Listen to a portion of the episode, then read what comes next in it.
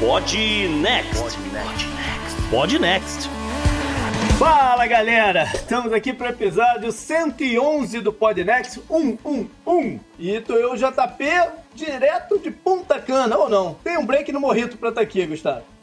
salve ouvinte, salve JP, que é Gustavo Rebelo, que também não está em casa para fazer essa gravação hoje. o que não era pra estar, tá, tá, e o que tá não era pra estar. Tá. É que a gente, tem um, a gente tem um compromisso com os ouvintes, JP. A gente dá um jeito de gravar, mesmo que seja no improviso.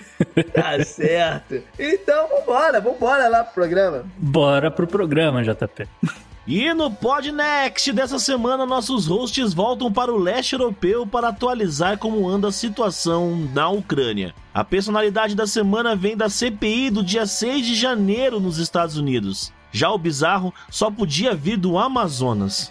A estrela retorna no bloco A Ciência Delas, enquanto que no meio ambiente faz um tour da seca. Tudo isso além, é claro, da agenda da semana e da dica cultural. E aí, bora pro programa?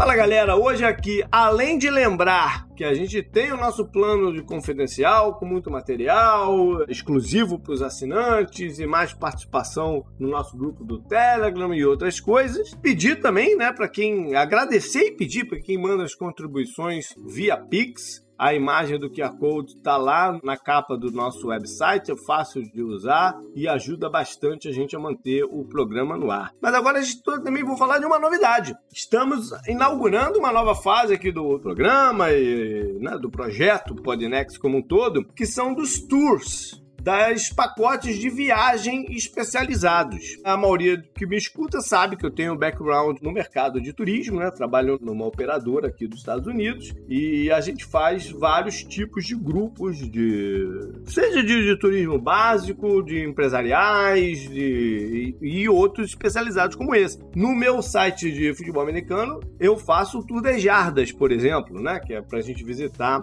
estádios de NFL, ver jogos, inclusive tem um lá hoje, que é com Cuida Chicago e tal, que está ativo, que a gente vai em outubro. Mas o, o motivo de eu estar tá aqui falando agora é o primeiro do Podnext, que é o Tour Espacial. Esse foi o tema que a gente escolheu para dar esse pontapé inicial. Ele está sendo feito em parceria com o Pedro Palota, lá do Space Orbit, e a viagem é em novembro, saindo do Brasil no dia 12 e chegando de volta no dia 21. Ou seja, pegando os firedinhos aí pelo meio do caminho, né, para ajudar a tirar os dias mais fácil no seu trabalho e tudo mais. A gente vai para dois centros espaciais Primeiro de Houston, o Johnson, e depois a gente fecha aqui na Flórida, no Kennedy Space Center. E, cara, vai ser muito bacana porque eu estou programando uma série de coisas que não são só a visita lá no, no, no centro, né? Vão ter tour com batidores, vão ter alguns encontros surpresas e vamos terminar com um treinamento para astronauta, de verdade. Cara, eu tô muito empolgado com esse pacote. Acho que o pessoal vai curtir bastante essa imersão num assunto que é tão fascinante, cara. Eu, quando vou lá no Kennedy Space Center, eu não conheço ainda o de Houston.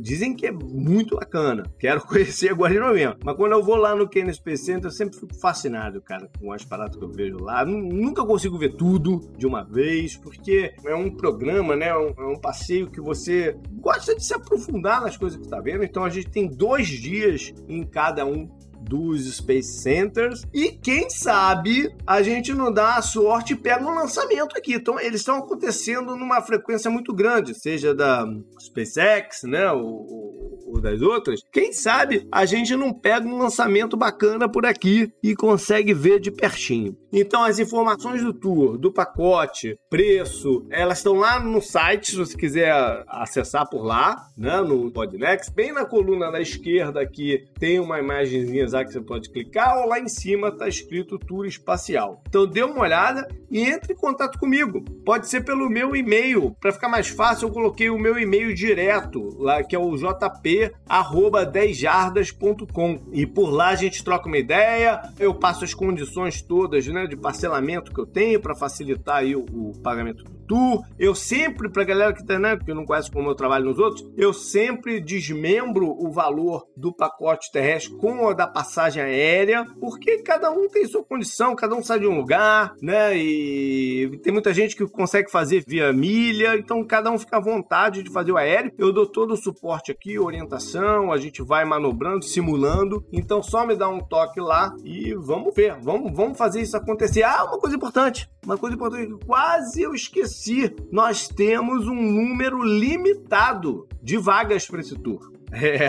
não é aberto como os outros, não. A gente tem 10 vagas para esse tour. Então, se você tá afim de, de vir, trazer sua família e tudo mais, me dá um toque logo, porque eu tenho plena confiança que as vagas vão acabar. E outra coisa, quanto mais rápido fechar, melhor tá sendo a condição de aéreo. Então, vamos lá, galera, vamos nessa.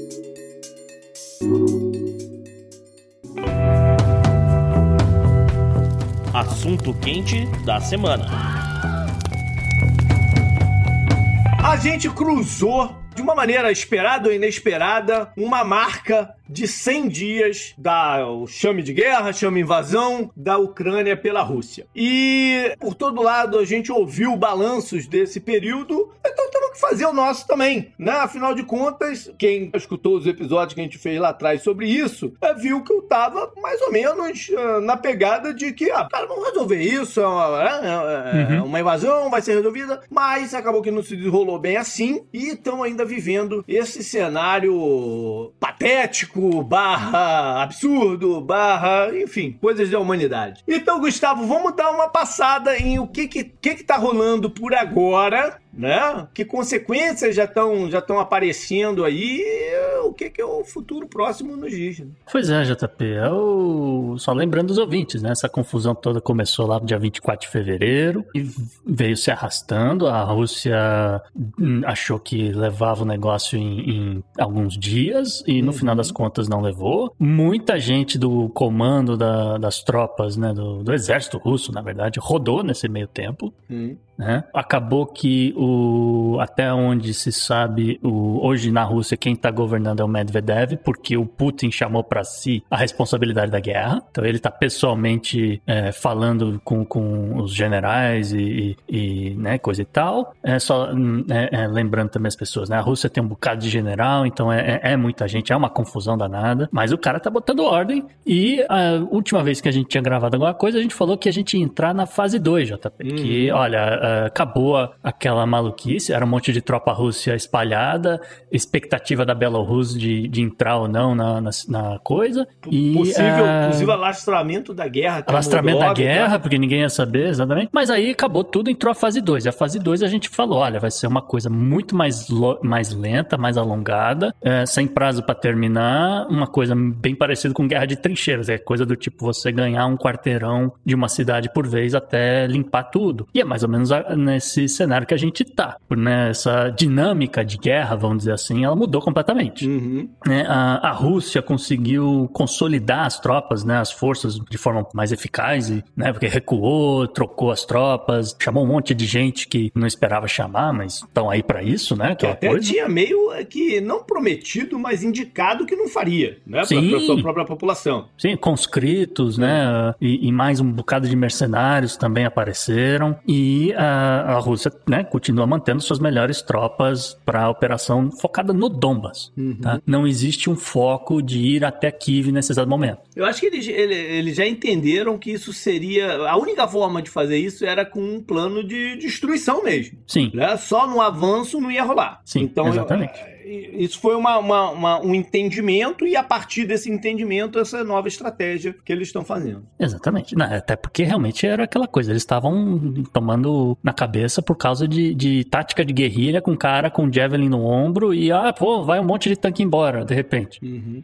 né, uma situação idiota. Eles estavam literalmente né, sendo rebocados por, por trator de fazendeiro. Né? A Rússia estava sendo extremamente humilhada. Aí o Putin entrou na parada e falou: Cara, acabou isso, acabou isso. Eu, a gente vai fazer guerra longa, não vamos, né, aquela coisa. Vamos, vamos ganhar quarteirão por quarteirão, vamos consolidar todo mundo num, num ponto só. Vamos tomar o Dombas, vamos garantir a, o controle do, do Mar Azov, o controle do Mar Negro, eventualmente, que é a situação atual. Principal, inclusive. Vamos uh, controlar a ponte que dá acesso à Crimeia. E aí a gente vai conseguir mandar suprimentos para as tropas. Porque tinha aquelas informações: ah, tá acabando a munição dos russos, tá acabando a comida dos russos, tá acabando o cobertor, o que, que vai fazer? Porque eles estavam né? muito espalhados. Né? Tava tudo espalhado, exatamente. A troca de, de tropas do exército, né? Aquela coisa, ah, tem um cara aqui que tá ferido, ele precisa ali se recuperar, manda alguém pro lugar dele e tal, não sei o que. Isso tudo tava muito lento, né? Tava muito lento, muito complicado. Mas, depois de sofrer um monte de derrotas táticas, as forças russas de fato avançaram, vamos dizer, a tal ponto, né? Uma, uma evolução na guerra que o próprio adido da presidência da Ucrânia, em entrevista para a BBC, disse que, olha, é, a situação tá complicada, a gente tá perdendo entre 100 e 200 tropas por dia. Esse foi o que ele disse, mas é, o número, acho que em si, é, deve ser muito maior do que isso, né, JP? Uh, há quem diga que é, a Ucrânia. Não sei, cara. Será? Por dia, por dia. O, a informação oficial do, da presidência.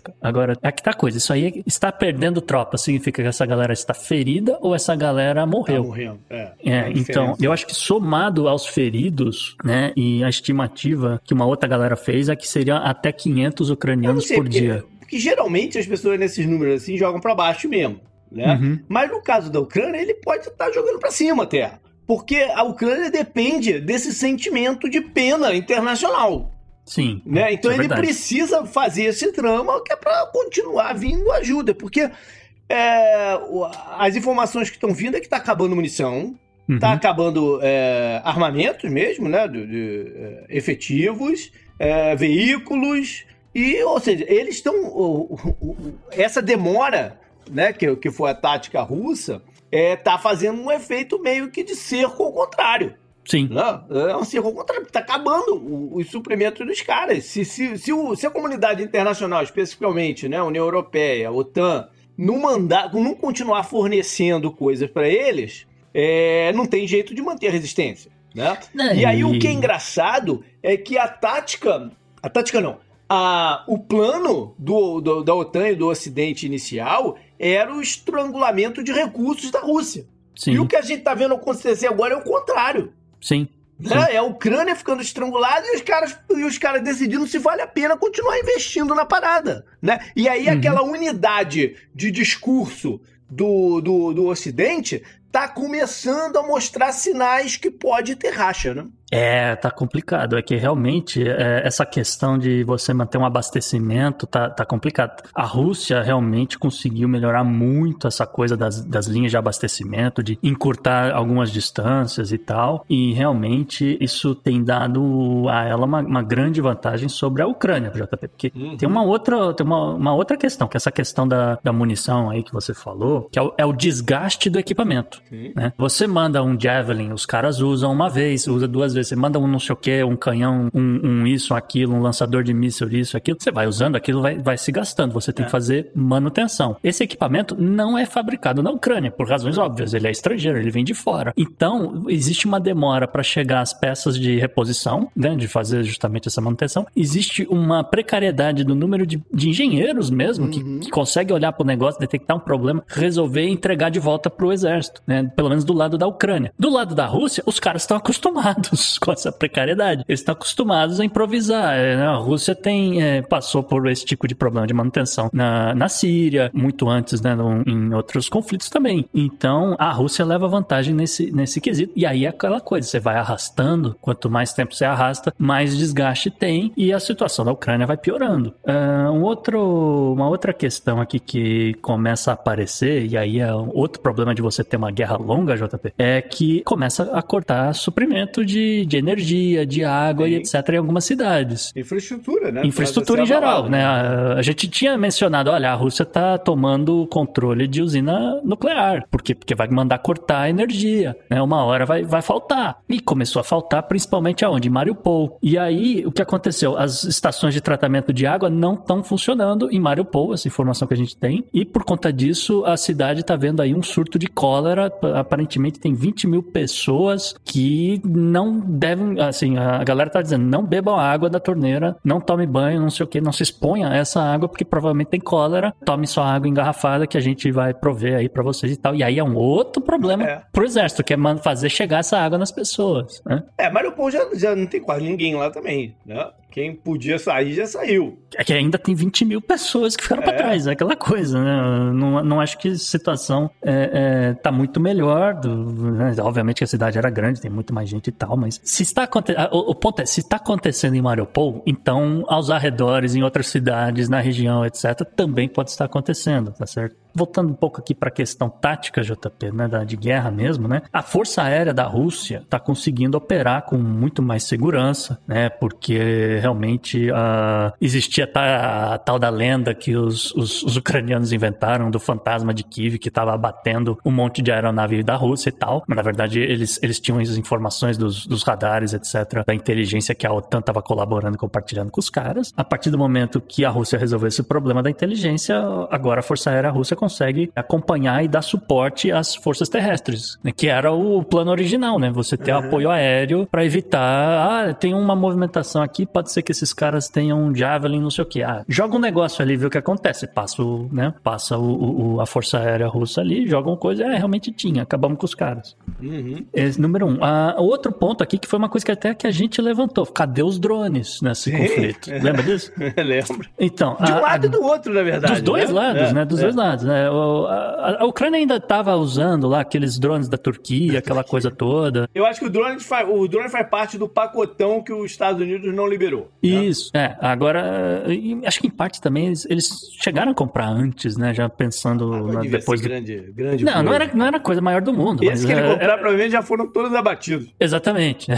É, compramos o que dava, é. entendeu? A gente ficou preocupado, vamos comprar aqui um negócio e tal, não sei o quê. E de qualquer forma, né, nesse ponto que a gente tá, o, o uso de drones está muito melhor, muito mais eficaz dos dois lados, tá certo? Uhum. E uh, ultimamente, né, o que, o que os relatos das pessoas que estão lá cobrindo a guerra, que eles dizem é que, olha, você avistar ou você ouvir som de um drone chegando, é certeza que vai ter um ataque de artilharia muito em breve, muito próximo da, da onde você está mesmo, né? Uhum. E obviamente que isso também é o que está levando a mais gente morrer. Bom, então a gente volta a um assunto que foi desse último programa que a gente fez sobre a percepção da guerra, né? Que a, a nossa ideia, ou a ideia vendida, é que os russos eram fortes militarmente, mas com uma economia suspeita, uhum. e, o, e o Oeste, né, bem posicionado para estrangulá-los eh, economicamente. Então a gente já viu que isso se reverteu, os russos conseguiram manobrar a, a parte econômica, estão prontos para levar isso ainda por mais um tempo.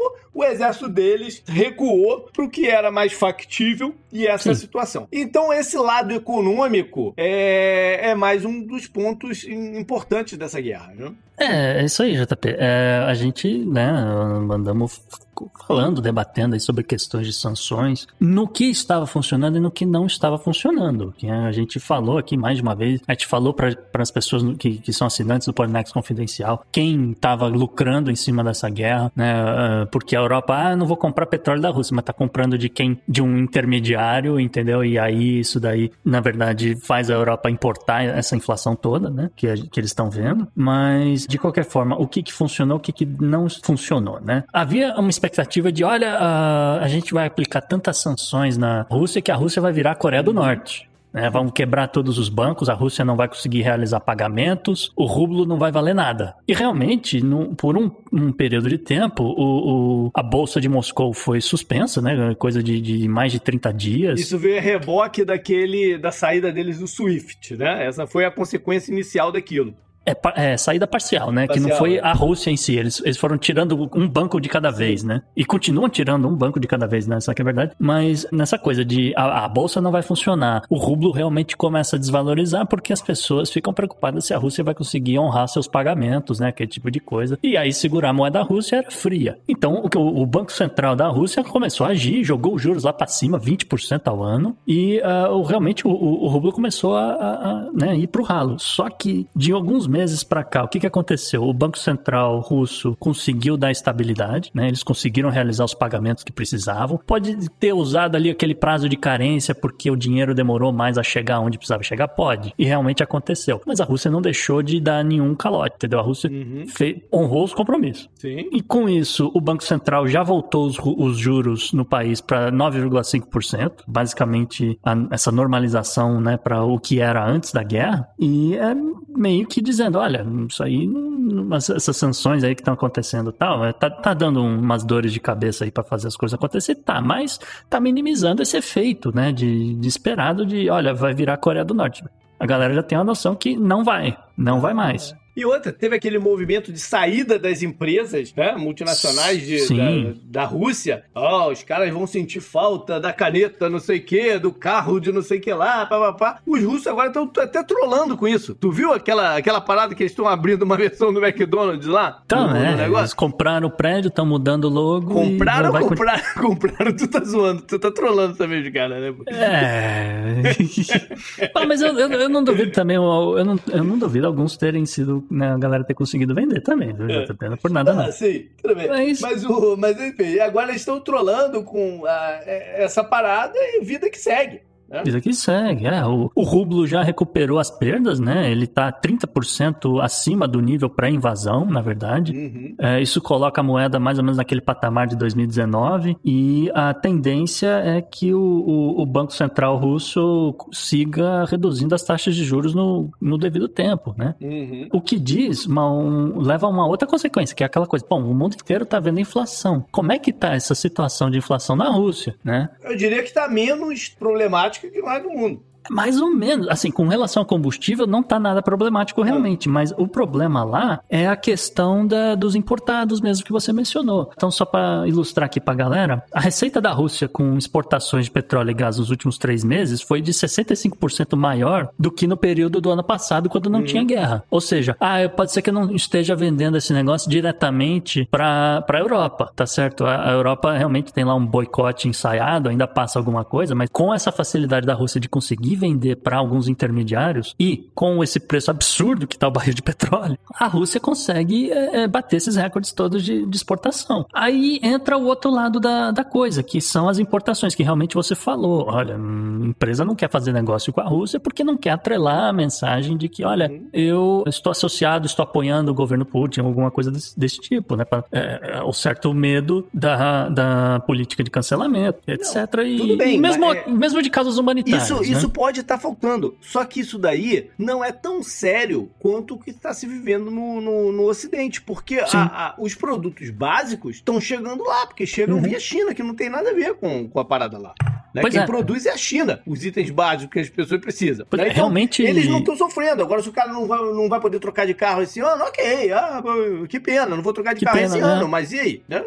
É, pois é, então aí realmente as importações da Rússia caíram a 20% do que eles costumavam importar no mesmo período do ano passado. Só que, né, se você exporta muito mais do que você está importando, o que, que aconteceu? O superávit da Rússia é quatro vezes maior esse ano do que ele é no ano ele tá passado. Está fazendo caixa tá fazendo caixa, tá circulando a moeda, a moeda vai se fortalecendo, né? Que é o que a gente tá vendo. Então, o, o a economia na Rússia tá ok para um país que tá com tanto tá problema em guerra, tá em guerra. guerra. Exato, exatamente. É, isso, isso, é incrível, né? Porque isso é incrível. Isso, é, sim, isso é uma quebra de paradigma enorme. Né? Sim, total. É, é, acharam, né, a galera achou que pra quem ia virar a Coreia quem do Norte, tá mal, a Rússia quem tá, tá Quem tá mal economicamente é quem não tá na guerra. É, isso é uma loucura, né? Isso, isso, isso, é fora do padrão. Sim, né? é, pra variar, é o povo que tá ferrado, né, JP? Porque... Mas o povo tá, é o que eu te falei, o povo tá, tá tendo acesso ao que precisa, né? É, são essas coisas mais... Não, eu não quero falar o termo supérfluo, porque não é supérfluo, não é, né? é bobagem eu falar isso. Mas não são os itens inici... é, essenciais pra vida das pessoas, né?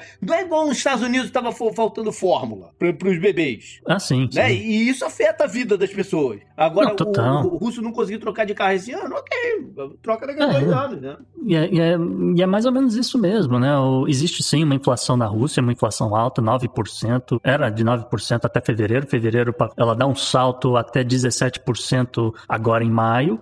obviamente que altíssimo, né? Comparado hum. com, com o que poderia ser. Muito acima da meta do Banco Central russo, mas ainda está sob esses efeitos de não, você não conseguir importar alguns itens, como você está falando, alguns carros da, da Europa, alguns eletrônicos e assim por diante. Mas, de qualquer forma, não falta, eh, não falta trigo, como Exato, faltam em alguns países no, no, Oriente Médio, não falta combustível, como falta em, em alguns lugares no mundo, né? E, e ou também não tem um, uma pressão inflacionária por conta desses, desses combustíveis, né? Porque tá barato. Então, é assim, o básico, o Putin tá garantido pra população. O que meio que ajuda a segurar os ânimos da galera, porque a galera tava protestando, a gente tava vendo esse negócio e meio que deu uma pausa. E aí, esse lado econômico pro Ocidente é o que pode estar tá ajudando a causar essas pequenas é, falhas de comunicação entre os principais aliados, né, que apoiam a Ucrânia na parada. Então, o que, que a gente está vendo hoje? A gente está vendo um discurso forte ainda da Inglaterra, da, do, do, Reino Unido, uhum. porque tem interesses próprios na, na, na, parada, né? Não sei se eles estão a fim de botar a mão na grana de russos que estão lá nos bancos, não sei. Eu sei uhum. que eles, é, é, eles são que continuam com o discurso mais forte. Inclusive, tiveram cidadãos britânicos agora que, que, que foram presos, né? Foram até num processo de condenação por, por execução, que eles estão lutando lá, enfim, isso já é retaliação a esse discurso também. Uhum. Você tem, do lado oposto, a União Europeia, especificamente Alemanha, França e Itália, dando mensagens meio que mais claras de que, pô, a gente tem que acabar com isso. Tá na hora é. de acabar com isso. Pois é. Né? Os vamos, três.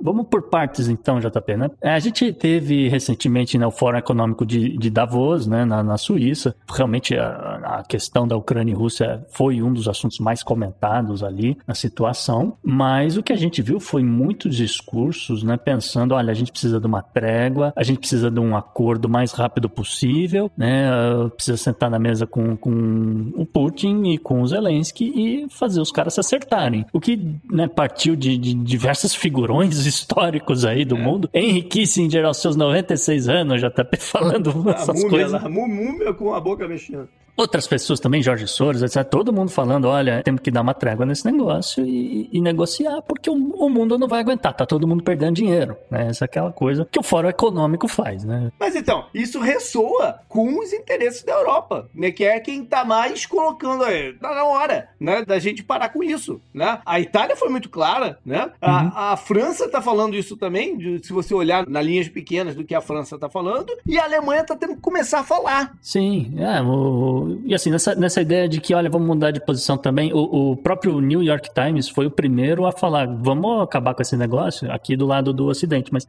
a gente já fala dos Estados Unidos, vamos falar um pouquinho de Alemanha, JP, Sim, já que você de, levantou de, essa Europa, bola, é. ficar, para ficar ainda na Europa, porque a Alemanha veio agora com, com um discurso, é, do, aquela coisa, né, a gente está numa época de, de, de acontecer esses encontros anuais e convenções, etc., no mundo inteiro, né, e aí numa convenção do, do SPD, que é o partido, uh, vamos dizer, mais da social-democracia na uhum. Alemanha, do atual, do atual chanceler, né, o Olaf Scholz. É, a galera lá dentro que estava conversando com os parlamentares, os assessores, etc., a galera está dizendo: olha, a gente já fez tudo o que dava para fazer pela Ucrânia. Uhum. O que é uma, uma mensagem que você fala e fala: puta, então os caras estão pensando em entregar mesmo ah, na mão do Putin e que seja o que Deus quiser, né? Aquela coisa. Aí, se isso não fosse suficiente, a galera ali da convenção do SPD ainda falou que o, os Estados Unidos não estão enviando armamento suficiente é, e a culpa tentando, se a é, Ucrânia perder jogar a responsabilidade para os Estados Unidos. Isso, exato, joga tudo nas costas dos Estados Unidos. Mas por quê? Porque a Alemanha em específico vive uma situação engraçada até, porque o, o governo tem uma necessidade,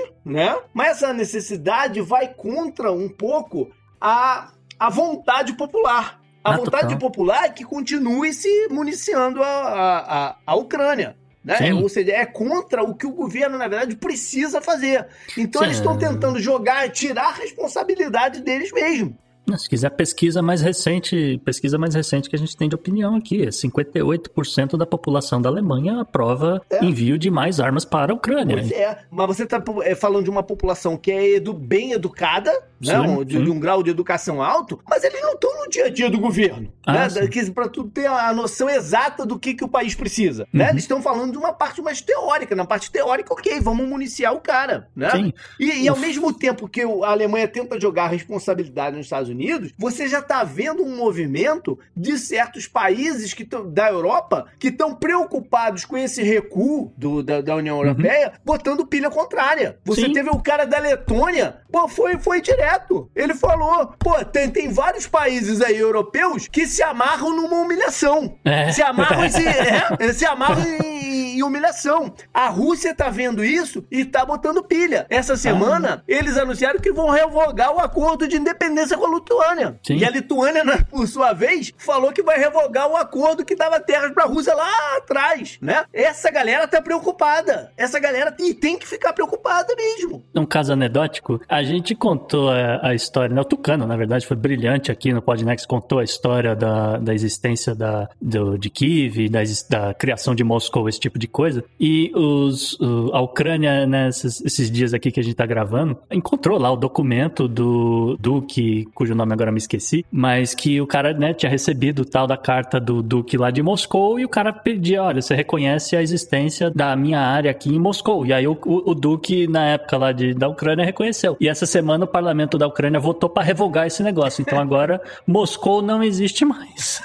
no, no, ponto de vista pois é. político. É. E, e, essa é a grande parada, porque sempre foi o, o, a visão do Ocidente, da OTAN e tal, que a Rússia iria abrir as portas para negociação. Né? Uhum. Ok, vamos negociar aqui para encerrar essa parada. Porque estaria estrangulada. Porque estaria estrangulada. A visão que de que o Ocidente chame a Rússia para a mesa de negociação, para eles é uma admissão de derrota. Sim. E ninguém quer ficar com essa admissão de, de derrota no colo. Ah, não quero. Ninguém quer. Né? E aí entra os Estados Unidos na parada. Porque os Estados Unidos começa a dar sinais dúbios. Aquelas mensagens, né, de bater no, bater no peito no, do, do começo da parada, que o Putin é um war criminal, né, uhum. que, que, a Rússia é um absurdo, o que, que ele está falando, já não acontece mais. Não, não. Aquele partido... negócio, estamos até o fim com o povo da Ucrânia, já está sendo debatido. Sim. Entendeu? Se, se vale ou se não vale. É... Os armamentos já não estão chegando, como a, a, Alemanha está tá,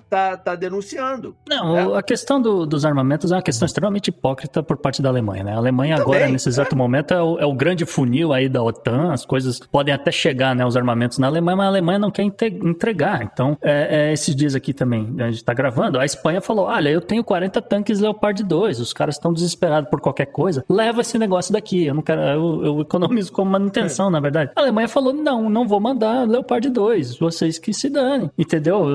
Talvez, né, pode ser que quando o ouvinte tiver, né, com, com esse episódio de januário, pode ser que eles tenham liberado aí 10, entendeu? Uma coisa assim. Só que eles, eles estariam dispostos a mandar 40, né? O que faz a diferença, como a gente falou, porque a manutenção é extremamente precária. É melhor você ter um negócio aqui funcional do que não ter, né? Então a Alemanha tá barrando esse negócio com aquela desculpa de, olha, a gente não exporta armas pra zona de guerra. O que é uma puta de uma hipocrisia, porque talvez as pessoas não saibam, mas a Alemanha é um dos grandes nomes no, no conflito do Iêmen, JP. Uhum. A Alemanha é, é, um dos, dos maiores clientes da indústria bélica alemã é o Egito. Uhum. E uh, o Egito faz frente contra os rebeldes Houthis e faz frente contra os rebeldes na Líbia também, tá? Mas uh, ficando só pelo lado do Iêmen, a Alemanha também vende armamento para a Arábia Saudita, que está em conflito com os caras há um tempão, vende para os Emirados Árabes, que está nesse rolo, e assim ah, por diante. Vende... eles conseguiram abrir o caminho de fornecimento de óleo por aí, né?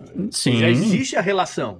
Não? Sim, sim. A Alemanha também, só para registro, cede armamentos para a Turquia. A Turquia, que a gente sabe, vira e mexe, vai massacrar a galera no, no, do Kurdistão ou mesmo na, na Síria. E, enfim, né, tem, todo, tem outros então, países, né? Kuwait, Bahrein, Qatar, etc. A Alemanha, ao barrar essas paradas, eles podem estar tá, tá no back channel falando para os Estados Unidos assim: ó, bota lá também, que senão não vou, vou parar de botar, entendeu? E o, os Estados Unidos, é, a gente falou aí da parte econômica, né? Do, do de, de segurar as pontas pontas econômicas do negócio, os Estados Unidos têm uma outra parada. Não é só a parte econômica. É hum. que é, é essa política de estender a guerra da, que a Rússia está fazendo, a cada mês que passa, se aproxima das eleições de meio de termo aqui dos Estados Unidos. Sim. Então é um outro tipo de countdown. É. E o, o, eles não podem chegar em agosto com a gasolina 5 e pouco. Porque agosto já tá chegando muito perto. Se vamos dizer, vamos dizer, chega agosto, não passar de agosto. Porque aí já, já tá chegando é. muito perto do, do, da eleição.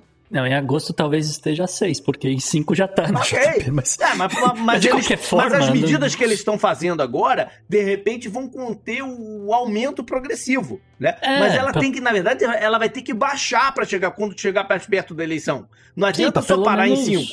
Sim, né? para pelo menos para pelo menos acalmar o mercado. Exato. E falar, olha, as coisas vão se normalizar, entendeu? Alguma coisa do tipo, porque tá, tá meio complicado, né? Pois é. O, a gente tá gravando aqui em vésperas do, do Biden viajar para Riad, Parada Saudita, vai se encontrar com a MBS, que era uma coisa que ele falou que jamais aconteceria, porque ele não, ele não ia tratar com, com ditadores assassinos, né? Ele palavras vai lá dele. implorar, ele vai lá Ele, implorar. ele tá lá em- pra implorar, porque, é, porque tá- tem uma eleição importante aí em jogo e não há meios de baixar o preço do negócio. Ele Mas, é, assim, o fato é que a população americana, ela apoia qualquer suporte que os Estados Unidos possa dar à Ucrânia, hum, desde que não sejam enviados tropas pro leste europeu, né? A pesquisa mais recente fala que 31% dos americanos seriam os únicos a favor de mandar tropas de fato. É uma opinião pública muito contrária a, a uma invasão né, por terra Mas o tipo. número de apoio econômico é maior. É, é, aí já, já fica parecido com o da, com o da Alemanha, com Sim. uma diferença que a população americana não é tão educada, assim, educada entre aspas, quanto a alemã. Na hora que alguém colocar ali para a população de fato, e o Partido Republicano está segurando isso um pouco, de repente, mais para frente, né? Mas na hora que colocarem ali, na ponta do lápis, continua ajudando a Ucrânia, significa a gasolina 5 a 6, esse número cai. Uhum. Porque a parte ideológica eh, não vai falar tão alto quanto a parte né, do, do bolso. Então esse número cai. É porque essa mensagem não está sendo tão, tão, tão, tão explícita. É, não, É. é que ainda não, não existe uma trocação de farpas entre partidos no Porque militar, tá né? É Porque tá cedo. Eles ainda eles ainda estão nomeando candidatos. Tá entendeu? cedo. nessa- Mas é. se a guerra se estender a mais tempo, vamos botar aí o mês de agosto como um mês ah, agosto é importante. certeza. como um mês É. importante. Esse tipo de mensagem vai começar a entrar né, em, É. em jogo. Porque vem a fatura do cartão de crédito, né? A Exatamente, galera saiu de férias, É. a gasolina tá cara pra caceta, e aí começa a, a- a balançar um monte de coisa. Você tem toda razão. É, é, de qualquer forma, né? A gente tem que dizer que os Estados Unidos vai jogar um caminhão de dinheiro na Ucrânia, são 40 bilhões em ajuda. Uma grande parte desse dinheiro, sim, vai ser investido em próprias. No próprio né, complexo industrial militar aqui nos Estados Unidos. A gente já citou no programa sobre lobby, sobre algumas empresas que estão de olho, estão querendo um contratinho desse aí, um pedacinho desses 40 bilhões e tal. É, e né, nesse sentido, o- o- os Estados Unidos têm sim algum, algum benesse nessa guerra, mas é, é muito pouco é, é, se comparado com, com outros conflitos, esse tipo de coisa. Mas é, mas é um caminhão de dinheiro, não deixa de ser um caminhão de dinheiro, isso é verdade. É, mais recentemente, JP, né, como a gente falou, tava um burburinho no New York Times, aí é o, é o Macron, aí depois é o- tem o, o Davo, Davos, né, aquela coisa. Ah, mais rec- recentemente, ah, o presidente Biden agora passou a atacar de leve, né, o presidente da Ucrânia, o, o Zelensky, né, ele falou é, mais recentemente que, ah, olha, a culpa da guerra é porque o Zelensky ignorou aí informações sobre a invasão que a gente tinha passado para ele. Ah, tá bom.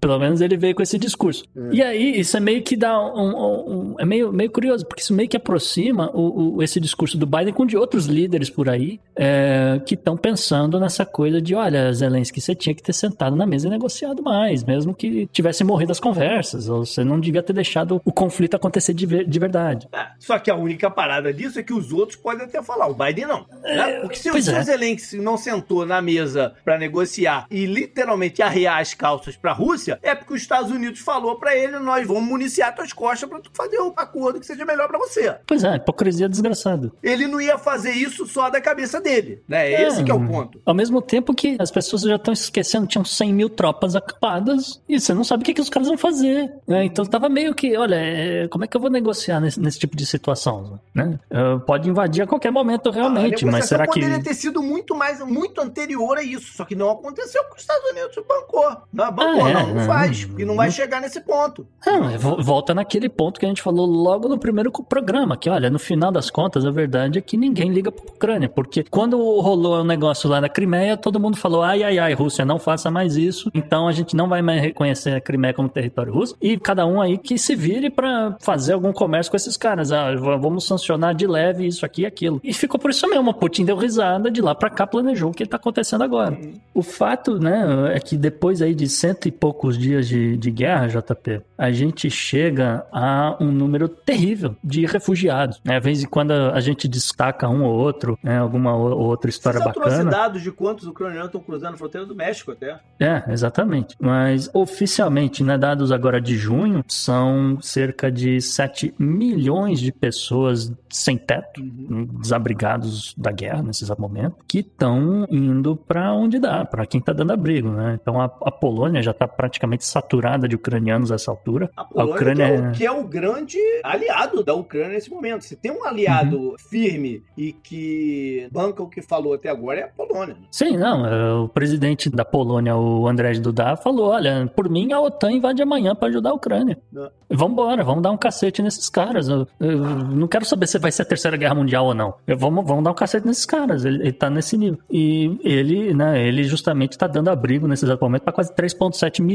de ucranianos. Né? Uhum. Aí vai transbordando um pouquinho para cada lado, né? Belarus recebeu aí 17 mil refugiados, a Eslováquia quase meio milhão, a Hungria quase 700 mil, a Romênia também um pouco mais de meio milhão, Moldova também está chegando aí em meio milhão, mas o número que eu queria destacar, JP, é o número de refugiados que está caindo para dentro da Rússia. Ok. É cerca de um milhão, já passou de um milhão, na verdade, de refugiados. A maioria delas são crianças, JP. Porque por N motivos não, não foram encontrados pais, né? Esse tipo de coisa. Então a, Rú- a Rússia tá pegando.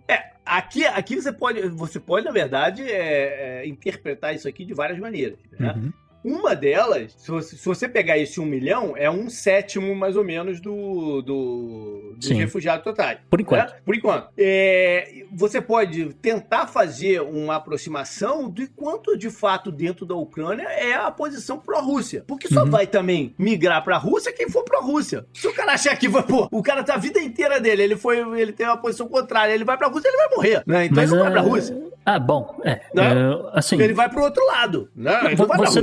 Tem, você tem razão, JB, mas É. assim, nesse número de pouco mais de um milhão que a gente tem, a gente tem dados aqui dizendo que, olha, é, pessoas na região de Donetsk e Luhansk que foram pra Rússia pra fugir do conflito, Que é aquela etc. galera que, é que eu já falei pra 10%. ele. Então, é aquela galera que se sente russa. É, né? a Aquela gal- galera, exato, que é. se sente russa. É essa e esses que estão indo pra Rússia. E você vê que o número é grande. E, É e o número 10%. poderia ser maior até, porque parte dessa galera, na verdade, tá lutando lá pró-Rússia. Não, não, não tá lutando pela Ucrânia. Ela tá Uhum. lutando lá pró-Rússia. Né? A questão São é que, estados assim- que estavam que estavam. São partes até que estavam se segurando contra o governo ucraniano antes da guerra, como pró-Rússia. Não, a questão é que, assim, se 10% realmente é, seriam essa galera a favor, então os outros 900 mil tá meio assim no, no meio termo. O cara fala, ah, eu não tenho pra onde correr, eu eu vou aqui pra Rússia, vocês me dão abrigo, então tá bom. É, e outras pessoas que, como a gente falou, entregou os filhos, ou o próprio governo da Rússia falou, ah, vamos tirar essa galera aqui desse orfanato, porque, é, sei lá, pegar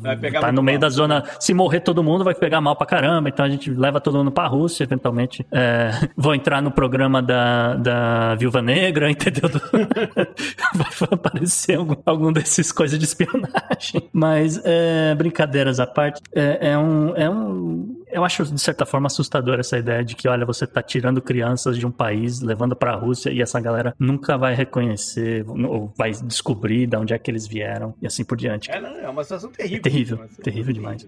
É uma situação terrível. Mas, ou seja, a- a- o que a gente está vendo, o que eu estou sentindo, é um encaminhamento para uma tentativa do Ocidente de tentar descobrir como vai entrar nessa mesa de negociação e como vai encerrar isso sem parecer uma grande derrota, ou pelo menos uma humilhação. né? Ah, Pode sim. ser uma leve derrota, eu acho que eles aceitam. Uhum. Né? Uma humilhação também não vão aceitar. Então, o quanto tempo mais isso pode é, prorrogar e qual é o deadline? Uhum. E qual é o deadline? Eu falei que o mês de agosto é importante, mas eu acho que agosto ainda não é o deadline. É. Talvez setembro seja. Porque, eu- o que eu tô falando, as eleições de meio termo não podem ser, pro- na visão do governo atual americano, eles não podem, no final das contas, dizer que perderam aquilo pelo que tá acontecendo na Rússia. É. Que aí a porrada vai ser grande demais. Vai ser grande demais. É, eu começo a concordar com você que realmente o mundo inteiro vai levar para esse lado do acordo. Acho que tá todo mundo meio que desistiu, porque viu que o, o buraco era muito mais embaixo, que realmente o que estava acontecendo foi um, um desastre estratégico da Rússia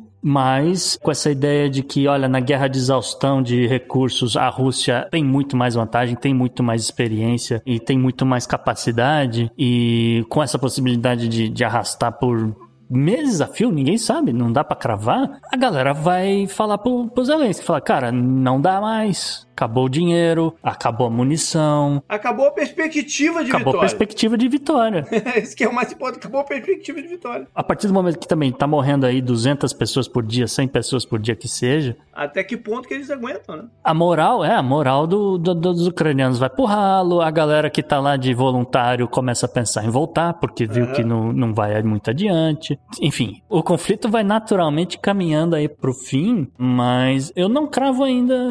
eu entendo preocupação é. com, com as eleições de final de ano, mas eu não cravo um final antes dela ainda não, JP. Mas é. Que a galera pode retomar aí negociações, que pode pintar uma trégua, esse tipo de coisa, aí tudo bem, você tem razão, realmente. E lembrando também que mesmo com um novo acordo, etc., não garante que as sanções vão ser suspendidas do dia para noite e o petróleo vai cair do dia para noite também. A manutenção de algumas sanções pode ser exatamente o, esse aspecto do, do a derrota, mas não uma humilhação. A manutenção de certas sucessões. Mas sanções negociadas, que a Rússia vai topar tudo bem, essa você fica, essa não. Né? É. E qual o limite do território? Essas vão ser o, o Esse é o ponto os chave. itens de negociação importante aí, né? Quais sanções ficam e quais não, e quais os limites do território, que hoje já vão ser maior do que eram há dois meses atrás. Porque há dois meses atrás se achava que o acordo que fosse fechar fosse ser mais favorável à Ucrânia e ao Ocidente, entre aspas, aí. Mas é. agora a perspectiva é já que não, que seja um outro tipo de acordo. Total, total. É, uma, é um outro tipo de acordo essa altura do campeonato. E tem um, um, outro fator aqui. Vou jogar um, uma pimenta final aqui hum. nessa discussão, JP, que é o seguinte: a guerra continua arrastando, ninguém tá negociando nem nada. A Rússia começa a gostar do, do jogo né? Pra usar a analogia do futebol, né? Você tá naquele 0 a 0 e o, e o jogo vai, vai apertando, falta um golzinho para você classificar, né? Aquela coisa, o time pequeno começa a se animar. A Rússia começa a se animar. Olha, o Donbas tá mais ou menos controlado, aqui a Crimeia tá mais ou menos controlada, aquela área ali de Mariupol também tá sob controle. Eu acho que a gente começa a avançar para cima de Odessa agora. E aí?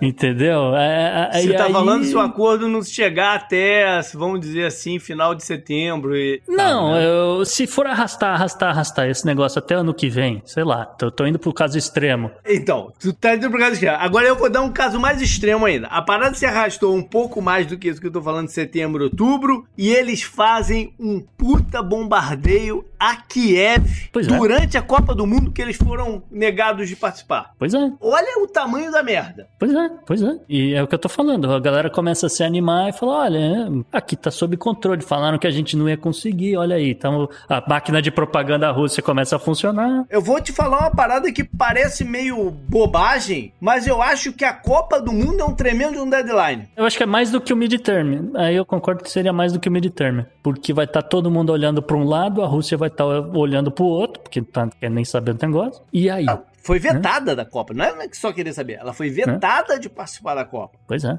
Né? É. Ela é um tremendo deadline para isso estar tá resolvido. Então vamos concordar que a Copa do Mundo pode ser esse deadline que a gente está esperando, então. Up next. Up next.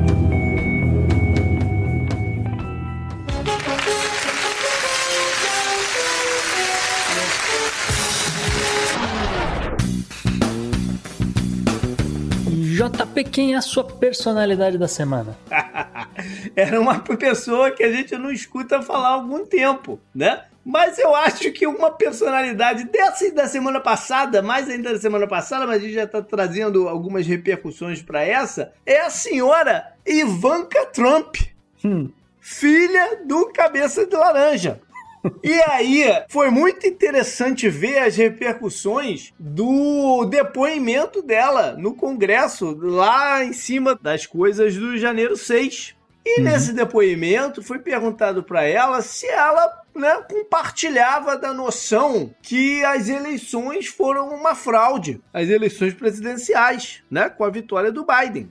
Que é Sim. é algo que o pai dela, o Trump, mantém até hoje. É um discurso que ele mantém até hoje. Né? Que houve, foi roubado. houve, houve uhum. fraudes né, na, na parada. Ela disse: não, as eleições foram limpas e é o resultado real. Mais ou menos uhum. assim, né? Sim. E isso você pode ler de várias maneiras, né? Hum. A, a maneira que me primeiro vem na cabeça é um certo medo do que pode rolar em termos legais para essa galera toda que estava no governo passado, em cima do que aconteceu em janeiro 6. As pessoas querendo tirar o corpo fora de responsabilidade daquilo, né? É uhum. Uma coisa parecida com o William Barr também falou isso, né? O ex-cara de justiça. Procurador-geral. Procurador-geral do governo Trump. E essa declaração dela bateu muito mal com quem? Com o papai, né? Uhum. Dad's Girl foi lá no Congresso e, porra, desceu ali lenha no pai, né? O Trump já esperneou aí em cima do que ela falou, sendo bem direto de que estava insatisfeito com, com, o discurso dela. Uhum. E começa-se a dar uma noção que a gente de repente não tinha dois, três meses atrás. De que de repente, quando se aproximar a 2024, não seja Trump o candidato republicano a presidente. E será o que, de repente, há dois meses atrás, a gente ia até descartar essa ideia. Não, Trump é o candidato né, dos caras porque ele domina o, o Partido Republicano. Mas hum. talvez, se mesmo que essa investigação do Congresso não gere consequências legais, política pode gerar. Desde o final das eleições passadas, a transição, etc., do governo, o, o, Trump vem sim fazendo os seus. A mesma coisa que ele estava fazendo antes, né? ele só não chama de comício, mas é, um, é de certa forma uhum. uma propaganda antecipada, esse tipo de coisa. Ele continua arrecadando dinheiro lá pro fundo dele, que também chapéu não pode chamar de. de maga continua sendo vendida. Continua vendendo chapéu, esse tipo de coisa, continua arrecadando dinheiro, ele só não chama de fundo de campanha ainda. Uhum. Isso, isso, tudo é verdade. E algumas pesquisas que rolaram diziam: não, acho que o Trump vai ser candidato. Alguns nomes que podem pintar em 2024 dizendo não, realmente, se o Trump sair candidato, eu não, eu não vou botar meu nome lá. Mas Informação de pesquisas internas do Partido Republicano para a galera. Pesquisa realizada entre o, a cúpula interna, né, da, da cúpula do, do, Partido Republicano, em encontros que rolaram em Utah e no Colorado, tá? O governador da Flórida é o principal nome dos caras. Assim, uhum. disparado, Ron DeSantis seria o, teria o apoio da maior parte do partido hoje e só depois que viria o Trump. Mas assim, é quase o dobro do número uhum. de, de, de votos, tá certo? A ala mais neocon tem se aproximado muito do vice-presidente Mike Pence e correndo um pouco por fora o ex-secretário de Estado, o Mike Pompeo, uhum. que anda, né? Mike Pompeo tá viajando o mundo, apareceu em Taiwan, falou um monte de groselha e, enfim, né, tá em campanha. O Mike Pence recentemente começou a, a twittar que nem maluco. Né? Você começou a comentar um monte de coisa e comentários que você olha e você fala, cara, isso, esse é comentário de quem tá em campanha. Um dos últimos tweets dele que eu reparei, ele tava falando sobre a gasolina. Falou, olha, gasolina dobrou o preço, né? A troco de quê? Um vice-presidente vai falar um troço desse essa altura do campeonato, né? Se não tiver em campanha. Então, tem esses nomes aí. A ala mais jovem do Partido Republicano, ela existe, por incrível que pareça, mas ela prefere a Nikki Haley, né? Que foi uhum. embaixadora dos Estados Unidos na ONU. Sim. Então, a galera leva um pouco mais para esse lado, mas ela também seria uma coisa meio neocon. E não tem nenhum nome ainda do Ultramagá, graças a Deus, porque, pelo amor de Deus, ninguém merece. Pois é. A única parada que eu digo para você é o seguinte: eu entendo essas pesquisas e essa vontade, né, de membros do Partido Republicano nos seus mais diversos tipos. Eu entendo sim, todas elas. Sim, sim. Mas esses quatro nomes específicos que você mencionou, uhum. para chegar lá, teriam que fazer uma coisa. Que é bater de frente com o Trump. Sim. E aí eu não sei se nenhum dos quatro vai ter peito para isso. Porque todos os quatro, de alguma forma, dependem dele. Tá meio no limbo. Tá meio é. no limbo porque não há necessidade de definir quem é o candidato Óbvio, hoje. É. Até porque uma forma de, de se preservar, né? Uhum. Pensando aí em 2022. A única tática que eles têm nesse momento é aguardar. Porque uhum. a única maneira deles baterem de frente com o Trump é se eles começarem a ver um enfraquecimento da figura dele. Sim. Um desgaste natural. Um desgaste da figura dele que eles possam sentir a confiança de bater e derrubar. Porque bater para não derrubar, eles não vão fazer. Você tá correto, né? Uma coisa é a vontade do partido. É e a outra é a vontade popular. E o Partido Republicano tende a respeitar muito a vontade popular porque o público dos caras não vai votar se não for com a cara do candidato. Eles têm isso. O democrata não. O democrata vai votar. Você pode botar qualquer nome lá na coisa, eu só vou votar para não eleger um republicano. O republicano não vai aparecer para votar. Up next. Up next.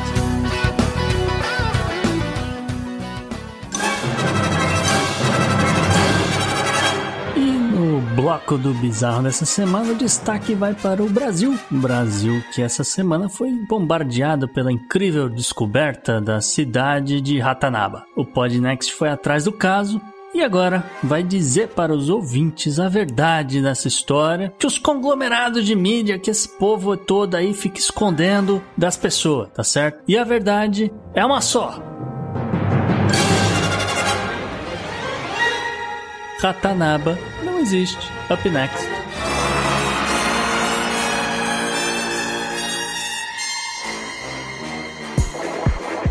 I'm a scientist as a woman in science. To be scientist. A ciência é delas.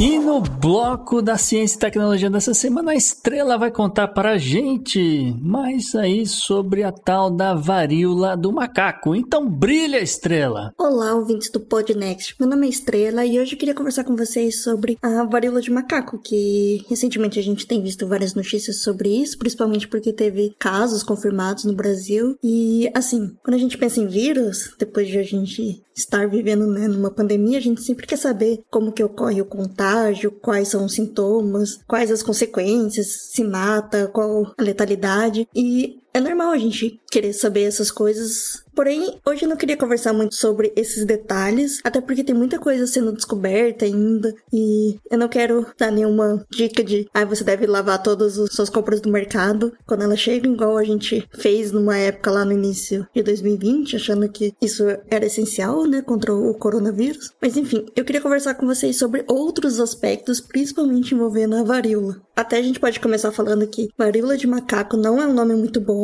para esse vírus, porque ele não veio do macaco né? Ele foi descoberto em macacos lá nos anos 50 e por isso ganhou esse nome, porque na época não sabia de onde que vinha, mas hoje a gente sabe que pode estar em várias espécies de roedores, de esquilos e outros mamíferos, então, apesar do nome, ele não tem a ver nada com macaco. Vamos virar essa página. E assim, essa varíola de macaco, ela sempre esteve por aqui. Não é uma doença nova, igual foi o Covid-19 que surgiu do nada, né? Já é uma epidemia na África Central e na África Ocidental. E, inclusive, tem dois tipos de vírus principais, como se fossem variantes lá, que tem uma letalidade bem alta, assim, tipo de 10% na África Central e na África Ocidental, tipo, cerca de 3 a 4%. Mas voltando um pouco para falar da varíola de humanos, que era uma doença super grave que matou 90% da população de nativos da América, então foi um dos maiores genocídios, propositalmente ou não. Foi uma epidemia que aconteceu nessa época, durou tipo séculos e só no final do século XVIII que acabaram descobrindo uma vacina contra a varíola e foi a primeira vacina feita e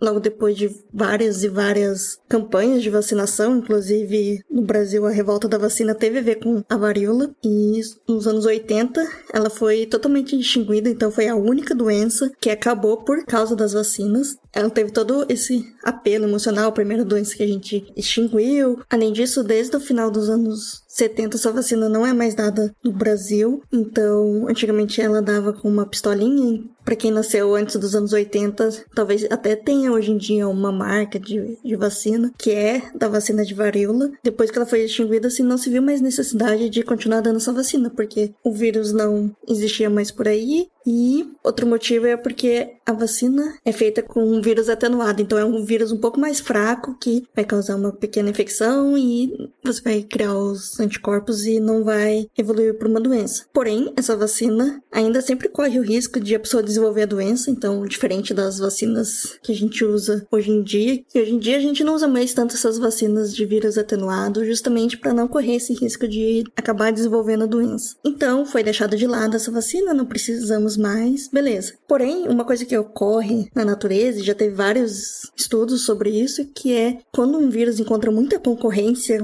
pelo mesmo hospedeiro na natureza, ele pode facilmente trocar de hospedeiro para ele continuar se replicando e permanecer ativo. Então, uma das coisas que pode ter acontecido com a varíola de macaco é ela estar querendo tomar o lugar da varíola de humanos e poder virar endêmico no mundo de novo. E isso vai acontecer se alguns fatores se alinharem. Porém, só de você não ter mais a vacina contra a varíola sendo dada no mundo, então quer dizer que todo mundo com menos de 40 anos aí já não tem nenhum tipo de anticorpo contra varíola, porque a vacina contra a varíola de humanos tem 85% de efetividade contra essa varíola de macaco. Então, hoje em dia as pessoas não têm mais essa imunidade, o que tá dando a chance da varíola de macaco tomar conta e achar esse novo nicho delas. Só que o problema é principalmente porque antes da varíola de humanos, ela acontecia só a transmissão entre humanos. E agora, quando a gente tem animais envolvidos, é muito difícil você conseguir eliminar uma doença que tem hospedeiros em animais, porque você não vai conseguir matar ou vacinar todos esses animais para não ter mais esse vírus circulando. Então a gente pode dizer sim que a erradicação da varíola permitiu o surgimento de um nicho não ocupado e que agora a varíola de macaco está あ ocupando. Isso acontece principalmente na África, então faz anos e anos, tipo, que isso foi aumentando. Antes as pessoas pegavam só o vírus dos animais, então porque era bastante comum ter caça desses pequenos mamíferos que tinham vírus, e a pessoa acabava se contaminando. A contaminação entre humanos acontecia com menos frequência, então não era muito comum ter esse tipo de escape, mas com 30, 40 anos de epidemia acontecendo nesses países, acabou que foram tendo várias mutações que foi se adaptando adaptando. Então, hoje em dia, acontece realmente essa transmissão humano e humano mais facilmente do que acontecia antigamente. Então, isso também é um problema que pode facilitar essa disseminação da doença pelo mundo, porque você não depende mais ali daquele nicho. Ainda não é tão grave igual foi com o coronavírus, porque a transmissão do coronavírus era mais escondida, porque é através de aerosóis, então muito mais fácil você contaminar as pessoas e as mutações que ocorreram foram muito mais rápidas por causa disso, então é o coronavírus é muito mais transmissível, mas infelizmente a gente vê que o vírus da varíola de macaco está sim evoluindo, está ficando cada vez mais fácil de ser transmissível para humanos humanos. E isso é um dos critérios para ser um vírus pandêmico. Então, essa preocupação é bastante antiga, apesar de a gente estar falando só agora sobre essa varíola. Eu acho até que a pandemia do Covid-19 fez a gente ficar mais alerta para esses tipos de vírus e doenças que estão acontecendo, porque lá em 2003 teve vários casos de varíola de macaco também, que aconteceram depois que teve um carregamento de roedores que vieram de Gana e foram usados para serem vendidos em pet shop nos Estados Unidos, que acabaram contaminando outros animais e as pessoas que tiveram contato com esses animais. Então foi na época eles conseguiram ver todos os casos e isolar as pessoas e uma técnica que inclusive está acontecendo agora que é a de vacinação por anel. Todo mundo que teve contato com uma pessoa que ficou doente toma uma dose de vacina e é a vacina contra a varíola, que é chamada de vacina de segunda geração, que foi a dada lá até os anos 80. E as pessoas que tiveram contato com a pessoa que teve contato também tomam, então faz duas redes de anéis, assim, para poder proteger essas pessoas. Não é que todo mundo precisa tomar vacina agora por causa disso, mas é uma estratégia que eles estão pensando. Essa estratégia, inclusive, é bastante controversa, porque a vacina da varíola tem efeitos colaterais e não são raríssimos, são raros. Então, pode pode acontecer realmente da pessoa desenvolver a doença, por exemplo, ou ter algum outro tipo de problema. Ficar dando essa vacina por aí talvez não seja mais indicado. Existe uma vacina de terceira geração que não tem esses efeitos colaterais, mas ela ainda não é produzida em larga escala e, tipo, saiu notícia que os Estados Unidos já comprou todas as doses possíveis que seriam para essa vacina. Outra coisa que tá acontecendo é uma baixa adesão das pessoas tomarem essa vacina quando é indicada para elas, nesses casos de ter contato ou até de profissionais saúde. E assim, será que vai acontecer uma pandemia de varíola de macaco? Eu acho que ainda é, é cedo para falar sobre isso, principalmente porque a transmissão dela é muito mais lenta do que foi com o coronavírus. Porém, os casos estão realmente aumentando assim no mundo inteiro. Eu moro em Berlim aqui e já tem mais de 90 casos só na minha cidade. Com certeza não é uma boa hora para eu cair na gandaia e ter contato com pessoas que eu não conheço em grandes aglomerações. Enfim, eu acho que a gente ainda vai ver bastante coisa sobre isso. Porém, a OMS coloca o risco dessa doença como moderado, porque é uma doença que a gente já conhece, que já tem estudo, tem vacina. Não é igual foi com o coronavírus, que era uma doença nova e que desde o início a OMS já colocou como risco alto e depois virou altíssimo, né? Então, eu acho que a gente não precisa se desesperar sobre isso, principalmente se você mora num lugar que não tá tendo nenhum tipo de caso e tal, e você não tem nenhum tipo de conduta de alto risco, então não precisa se preocupar em relação a isso. Uma hipótese que está sendo levada em consideração que desde 2003 os Estados Unidos está bastante preocupado com isso e fazendo um monte de estudos para tentar verificar se está acontecendo e que agora a Europa vai começar a fazer também, depois do alerta de risco da varíola de macaco, que no começo de maio tinha sido considerado baixo, mas no final de, do mês de maio que mudou para moderado, que é ficar monitorando se esse vírus não vai passar de humano para um animal de outro lugar. Então, em vez de estar só nos animais na África, ele começar a se perpetuar em animais na Europa, nos Estados Unidos ou na América do Sul, que daí sim vai ser um problema, porque daí vai ficar muito mais difícil isolar esses casos e, e assim a doença se tornaria endêmica, porque sairia do nicho da África e passaria a ser parte de outros lugares do mundo também. Inclusive, vou pôr um artigo sobre isso, de uma revisão sistemática, então que pega todos os artigos que tiveram recentemente sobre a varíola de macaco e os riscos que ela tem de se tornar endêmico em um hospedeiro na natureza fora da África, quais as consequências disso, e principalmente dando um alerta para a gente ficar de olho nisso e estudando. E assim, quando eu digo a gente, na verdade eu quero dizer, tipo, os cientistas e tal, e governantes que podem realmente fazer uma diferença estudando isso mais a fundo e ficar de olho, monitorando todos esses casos que acontecem. Enquanto isso, nós vamos ficar de olho nas notícias e se você tiver qualquer sintoma em relação a essa doença, procure tratamento médico para focar na recuperação. Enquanto isso, a gente não precisa se desesperar, não tem nenhum motivo para achar que já começou uma nova super pandemia à frente. Vamos tentar focar ainda na pandemia do coronavírus, que a gente ainda tem bastante coisa para fazer e qualquer super novidade que aparecer aqui, com certeza vocês vão ficar sabendo, a gente vai vir contar. E então é isso, galera. Espero que vocês tenham gostado dessa discussão e me sigam nas redes sociais. Arroba estrela underline underline. Muito obrigada e até a próxima, galera.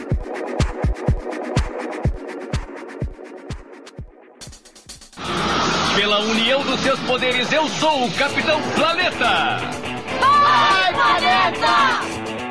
Na coluna do meio ambiente, para variar um pouco, a gente vai falar sobre o clima, porque a coisa continua crítica, né? A situação do clima é crítica, sim, para mesmo para quem é negacionista, esse tipo de coisa. Quando até a Flórida, que está sentada no maior aquífero da América do Norte, está detectando seca acima do normal. Há uma mega seca que está prolongando essas condições do sudoeste dos Estados Unidos, né? Toda essa área que vai da Califórnia até o Texas. E é isso que a gente vai fazer na coluna de hoje. A gente vai passar por alguns estados e a gente vai expor cada situação e como as coisas estão se deteriorando, tá certo? A última atualização do US Drought Monitor mostra justamente o contraste histórico entre o noroeste dos Estados Unidos e o sudoeste, né? O noroeste que geralmente essa época do ano chove muito, é muito mais úmido, aquela coisa, e o sudoeste que está extremamente seco e quente, tá? Geralmente essas projeções, elas acabam acontecendo lá pelo final de agosto, né? Mas como a gente já explicou, a situação chama muita atenção, né, no, nessa área do sudoeste, né? A gente falou até fez aquela brincadeira falando da máfia, né, que a máfia estava preocupada com o clima, né, aquele tipo de coisa. E eh, meio que isso forçou a coisa a ser antecipada, porque o derretimento de neve, né, que meio que vai abastecer justamente, né, o, Lake Mead, né, que é o maior reservatório do país, atende milhões de pessoas, aquela coisa, né, no, no, Nevada e parte da Califórnia, etc. Esse derretimento, isso tudo tá muito antecipado. E, né, por conta dessa antecipação toda, sem essa perspectiva de chuva, né, a galera falou, ah, não, não faz sentido esperar até agosto, vamos antecipar essas projeções porque a gente vai acertar, né, e a situação tá muito pior do que nos anos anteriores, né, essa aqui é a verdade. E, é, justamente, a projeção diz que a situação no Arizona, no Nevada e na Califórnia tende a sofrer ainda mais perda de água do Rio Colorado, né? É uma perspectiva não, não é de melhora. tá certo? É muito pelo contrário. E só para ilustrar aqui mais algumas coisas, por exemplo, no Novo México. Novo México ainda tá rolando aí dois dos maiores incêndios da história do estado, né? Uma notícia que saiu inclusive no ano passado. Já estão aí quase seis meses o negócio rolando. Justamente lá no Novo México, pelo menos 50% do estado está em estado de seca excepcional, tá? O que isso significa? Essa é a classificação mais alta antes de você declarar que a área está completamente desértica, né? completamente sem água tá? E obviamente que a seca agravada, né, vai ainda contribuir para espalhar e, e, justamente na manutenção desses incêndios, tá certo? Um outro estudo que saiu, né, um estudo do Laboratório Nacional de Los Alamos, né, um projeto financiado pelo governo federal, descobriu que partes da chamada bacia do Alto Colorado, né, uma bacia que inclui justamente os estados do Colorado, Wyoming e Utah, esses estados vão ver um pico no fluxo de água um pouco mais cedo, o que novamente, né, contribui com essa situação que a gente falou sobre o, o derretimento de neve né, precoce. E isso, justamente com o derretimento precoce, a gente vai ver aí uma redução em até 60% da neve nessas áreas nas próximas décadas, o que é um problema seríssimo, né? Porque Colorado, Wyoming e Utah dependem de neve para o seu turismo, seu turismo de inverno, a galera que vai, obviamente, esquiar. Se isso tudo não bastasse, essa semana o Velho Oeste texano, justamente a área ali entre Midland e Odessa, essa área viu o colapso do seu sistema de distribuição de água potável, né? Um problema que foi uma combinação aí de falta de água com uma infraestrutura que não passava por manutenção adequada e a coisa toda entrou em colapso e as pessoas ficaram até três dias sem água na torneira, né? A cidade de Odessa está nesse momento é, realizando distribuição de água engarrafada e há um alerta para ferver qualquer tipo de água que de repente possa retornar para as casas é, conforme aí os, os concertos forem avançando. Isso porque, né, sempre é bom lembrar, a água parada em cano pode levar a um, um desenvolvimento de bactérias, né, e principalmente a galera tem uma preocupação com cólera. O fato é que a situação anda tão quente que a onda de calor está matando as pimenteiras mexicanas, né? A ponto de que a, a né? A Sriracha é uma fabricante de molho de pimenta tailandesa, né? Justamente de mesmo nome, e que é fabricada aí no, no México, já pensando em distribuir para o mercado americano, né? Acaba entrando como produto mexicano nos Estados Unidos, se beneficia do USMCA, aquela coisa, não paga menos tarifa, etc entra né, com um produto mais barato nos Estados Unidos a partir da, do México, tá certo? O fato é que os caras falaram: não tem pimenta. Se não tem pimenta, eu não tenho como fazer molho. Sem molho, né, não, não, vou ter como engarrafar, não vou ter como vender. E nessa brincadeira, a fábrica dos caras vai parar e o preço desse molho, que é extremamente popular na Califórnia e no, em Nova York, já viu o preço dobrado dia para noite, né? Uma coisa que assim, uma garrafinha de molho que geralmente custa uns 15 reais, já está sendo cobrada aí 30 reais e pelo que a galera tem falado, vai continuar subindo o preço conforme virar um artigo de luxo, um artigo raro nos próximos meses. Então, sobre o clima, sobre o meio ambiente, é isso. Up next.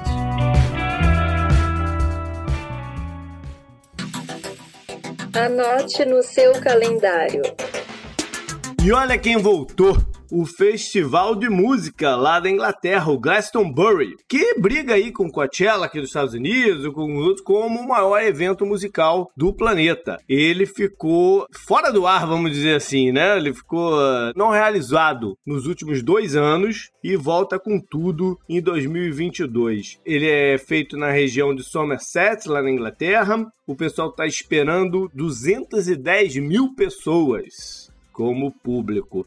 E esses 290 mil pessoas são público mesmo, porque não é que você compra para ir num show específico, né? É um evento que vai do dia 22 ao 26 em aberto, a pessoa leva barracas e tal. E fica aquele no meio daquele lamaçal. É, é pra galera que vai é divertido, até porque a galera tá, tá muito louca. Diga-se de passagem, é permitido levar sua própria bebida alcoólica. Não é aquela parada que você tem que entrar só comprar de cara. Não, tu pode levar. É, a parada é meio fria. Uma das poucas coisas que não pode é dormir no carro do estacion, no estacionamento. Você tem que ter o ingresso e tem que entrar no campo do evento. Esse ano o line-up de, de artistas também tá bem eclético. Vai de Billie Eilish a Paul McCartney, passando por Kendrick Lamar, Diana Ross. Ou seja, a galera vai se divertir muito por lá.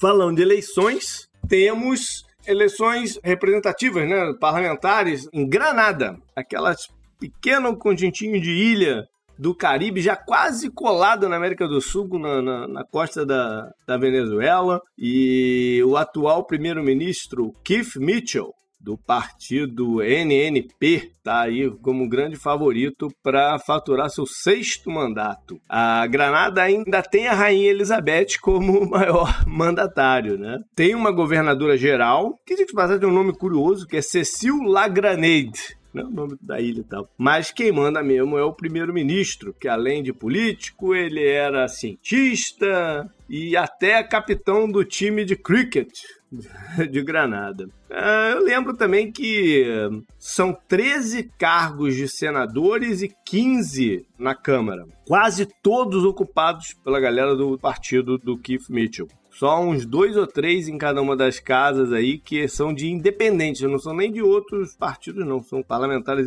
considerados independentes. Eu já falei algumas vezes também que Granada foi um local de invasão americana na década de 80.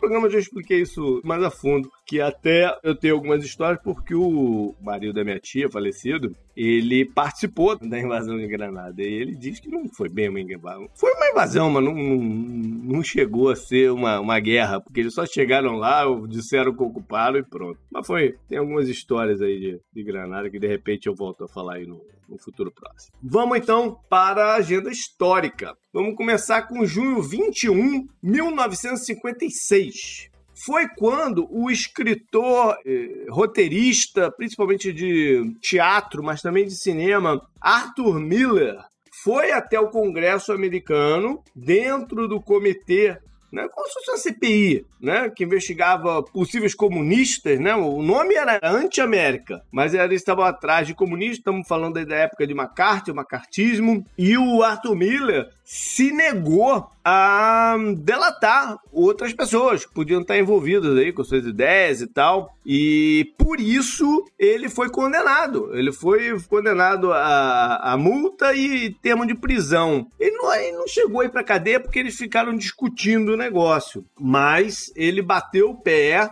e disse que não, não entregaria ninguém, não. Ao contrário do amigo dele, o Elia Kazan, cineasta, que fez isso um pouco antes, né? Ele até entrou para uma... Não para a lista negra, quem entrou para a lista negra foi o Arthur Miller, né? Do Hollywood do Escambau. Mas o Elia Kazan ficou vários anos aí no ostracismo, quando isso tudo acabou e tudo mais. Inclusive, os dois fizeram filmes, eles eram muito amigos fizeram um filme, um criticando o outro. No tema do filme havia crítica de um no outro. Por que, que algumas coisas interessantes? Por que, que o Arthur Miller foi parar no comitê? Uma, porque ele foi pedir para renovar o passaporte dele, porque ele iria para a Bélgica para a estreia de uma peça dele lá. E aí aproveitaram esse momento, confiscaram o passaporte e forçaram ele a aparecer diante do comitê. Uma outra coisa interessante é que nessa época o Arthur Miller era casado com ninguém mais, ninguém menos do que Marilyn Monroe, a diva, né? Que foi com ele lá para a sessão da Câmara. Foi acompanhada dele. Eles depois iam se, se separar e tal, mas é, naquele momento eles eram casados. E mais uma coisa curiosa é que apesar de ser, né, quando ela não é acusado aí de comunista, tal, que era um, uma ofensa grave na época, o Arthur Miller acabou que ele teve o seu trabalho banido da União Soviética, porque os caras disseram que tinha muitas críticas ali e tal e baniram o seu trabalho de lá, ou seja, uma tremenda ironia isso. Vamos então pro dia 22 de junho 1964 aí, agora. Ainda aqui nos Estados Unidos, tem um rio em Ohio, passa por Cleveland, chama Cuyahoga River. E esse rio era conhecido por ser altamente poluído. Né? Muito braba coisa lá. Terrível condição. E nesse dia, o rio pegou fogo porque tinha umas camadas de óleo boiando na parada e teve alguma ignição, o pessoal começou a ver fogo na água, né? Foi bem curioso, não, não, não, é um fato isolado em, em rios poluídos, não mas foi curioso e tomou uma proporção nacional, né? Essa curiosidade da água pegando fogo e acabou que em cima dessas imagens e tudo mais conseguiram algumas medidas para evitar aumento de poluição e, e, e melhora da condição aí de, de, de alguns rios dos Estados Unidos. Por fim, vamos lembrar agora de 2016, junho 23, que foi quando foi sacramentada a eleição, a eleição não, a votação do Brexit. 51,9% dos ingleses que apareceram para votar votaram a favor deles serem a primeira nação a deixar o bloco da União Europeia. Né? E acabou que isso foi um início de uma fase de, de eleições bem tenebrosas, né? Que a gente está pagando as consequências ainda hoje de uso de informações em mídias sociais, de fake news e desestímulo a comparecer para eleições. Logo depois veio a do Trump, a Brasil, e a gente já sabe como é que é que a coisa anda, né? Como esse processo se deu e, entendemos bem agora a importância de tentar se motivar os eleitores a comparecer, porque os caras não foram, os ingleses, né? Apareceram por um desprezo ao que estava acontecendo, uma sensação de que, ah, pô, essa besteira não vai passar mesmo, e aí deu no que deu, e eles estão ainda tentando se encontrar e ver como é que vai ser a vida de agora para frente. Up next!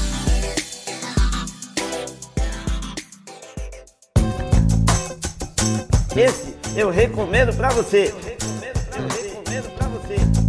E JP, qual é a sua dica da semana? Pois é, eu ainda estou, nesse momento da gravação, ele está gravando bem antecipado ao normal, né? Eu ainda estou no processo de ler um livro antigo, de 1983, que hum. é do autor Ken Follett. E aí você vai se lembrar, quando eu falo Ken Follett, você vai se lembrar muito do livro Pilares da Terra, que eu já, já falei em diversos lugares, né? Como um dos meus livros favoritos, né? Lá, é a minha medieval, referência também para Ken é, Follett. medieval, lá e tal tal, não sei o quê. Mas esse não. Esse é um livro que ele escreveu numa época conturbada, né? Pós-revolução cultural do Irã, e que conta uma história de resgate de executivos americanos que foram aprisionados lá no Irã e como eles fizeram para tirar esses caras de lá, usando figuras reais, né? Inclusive o nome mais reconhecido é o do Ross Perot, é, ah. magnata, né? Já falecido. Sim americano que foi candidato à, à presidência, o último candidato independente, independente relevante que os Estados Unidos teve, né, na eleição do Bill Clinton e tal. E o Perot tá lá no livro, em várias passagens, é, como um personagem importante da parada. Tá muito bacana. Espero que quando o programa for ao ar, eu já tenha terminado de ler o livro. Beleza. Bacana, foi esse então o programa de hoje. Espero que tenham curtido. Era um programa que era importante a gente fazer nesse momento, né? Pra gente não, não, não esquecer que tá rolando um conflito dessa magnitude no mundo. Né? Por mais que a gente tenha que falar de outras coisas aí ao longo das semanas, né, Gustavo? É isso aí, JP. Então é isso. Mande pra gente suas críticas, sugestões, feedbacks, né? Aquilo que a gente sempre pede. O nosso e-mail para isso é o contato arroba opodnext.com, mas também troca uma ideia nas redes sociais aí, nas mídias diversas. No Twitter, por exemplo, o meu direto é o JP Underline Miguel, mas também tem o Gustavo no arroba Gu Underline Rebel e o Podnext você encontra procurando por Podnext tanto no Twitter quanto no Instagram ou mesmo na arroba ou podnext. Beleza, até mais. Valeu, galera. Um abraço. Tchau, tchau.